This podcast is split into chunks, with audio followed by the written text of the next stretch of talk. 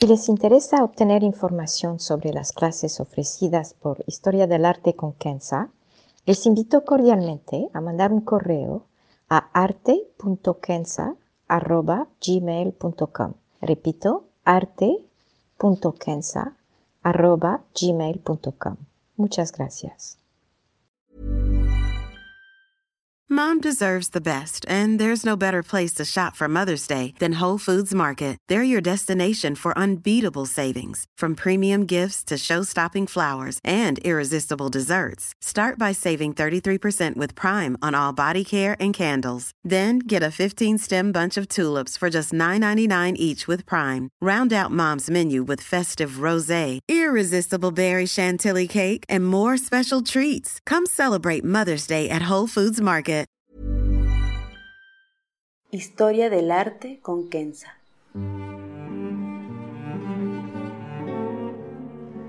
Una serie sobre el arte a través de la historia y las culturas. Se presentarán obras que trascienden el tiempo por su belleza y por lo que nos cuenta.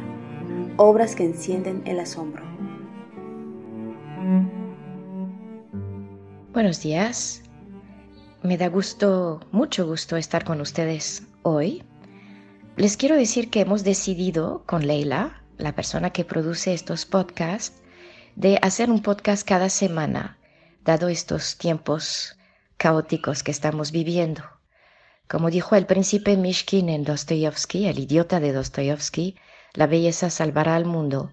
Y espero con estos podcasts podrá entrar un poco de belleza en sus vidas y ayudarles en estos tiempos difíciles.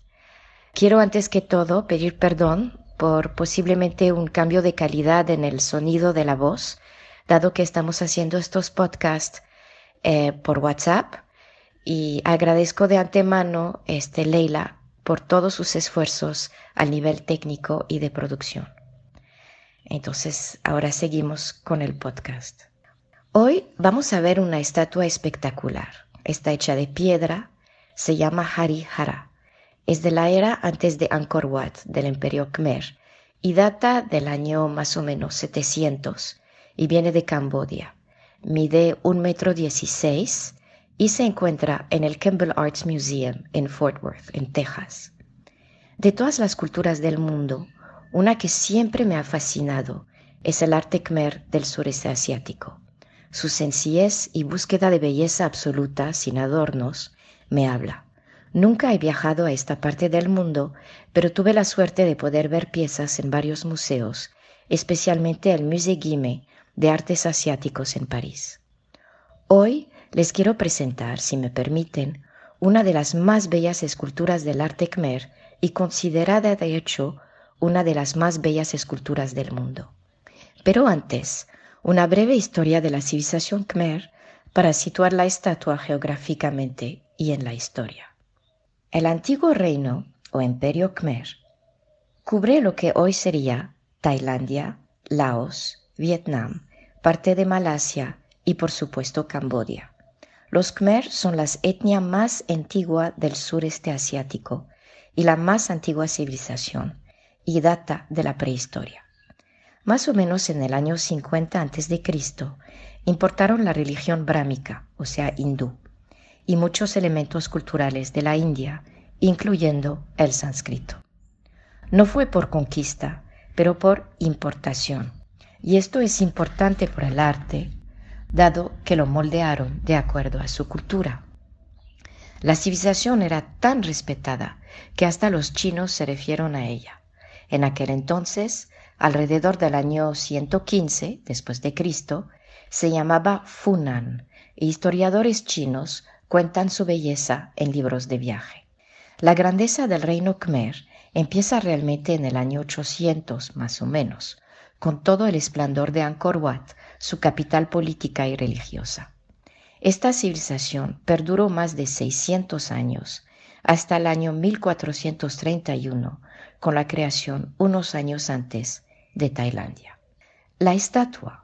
La estatua data de cerca del año 700 es decir, unos 100 años antes del principio del imperio Khmer de Angkor Wat. Es extraordinaria y los invito a verla de cerca, de observar cada uno de sus detalles. Pero primero, Véanla en su conjunto. Aquí lo que salta a la vista es la simplificación de los trazos. Parece haber un proceso de borrar todo lo que podría ser fisiológico, como articulaciones o músculos. Estamos muy lejos del David de Michelangelo. Más bien, parece que estemos más cerca del arte antiguo egipcio con el carácter elusivo del cuerpo.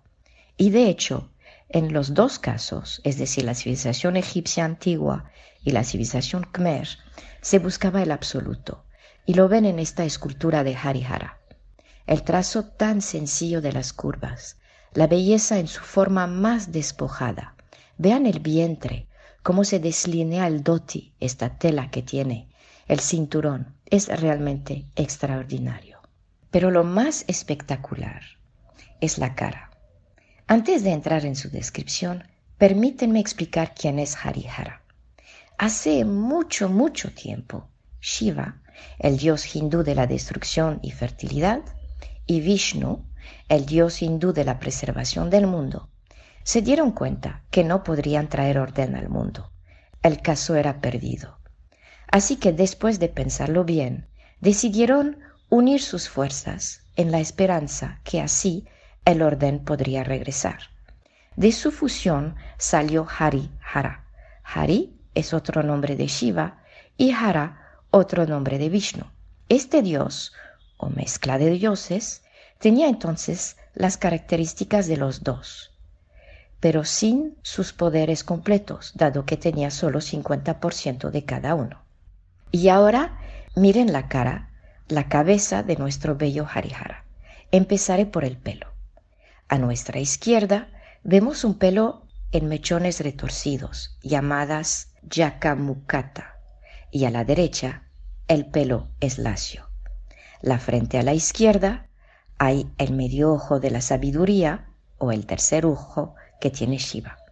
A la izquierda la ceja es marcada y arcada y el ojo grande. A la derecha la ceja es menos marcada y el ojo más chico. De nuevo a la izquierda la nariz está un tanto apretada y a la derecha más chata. Los labios parecen gruesos y hasta carnosos a la izquierda y más finos a la derecha con una expresión más serena. La barbilla está cuadrada y dura a la izquierda y más redonda y suave a la derecha. Como lo habrán concluido, la parte izquierda, o sea, la derecha para Yara, es Shiva y la contraparte es Vishnu. El artista era realmente un genio por crear una estatua con una dualidad tan perfecta una que no necesariamente salta a la vista, pero que se integra con una delicadeza extraordinaria. Para nosotros hay unidad y esta unidad nos transmite a la vez fuerza y serenidad, poder y gracia. Para concluir, quiero enfatizar que la búsqueda de la belleza absoluta es común a muchas culturas, como los griegos, egipcios, chinos, el renacimiento italiano y flamenco, etc y ha llevado a la creación de obras extraordinarias como esta. Les pido amablemente no tratar de comparar entre ellas y pensar Michelangelo hacía cosas más bellas. Tienen que considerar cada obra en su contexto, su cultura, su belleza, su serenidad y obviamente su proceso creativo. Muchas gracias.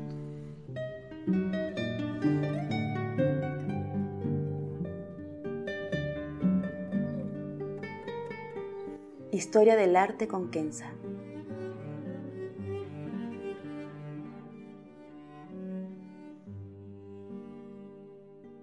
Para ver las obras que se presentan en este podcast y a la vez descubrir otras que podrían despertar su asombro, les invito a seguirnos a través de la cuenta Instagram Historia del Arte con Kenza.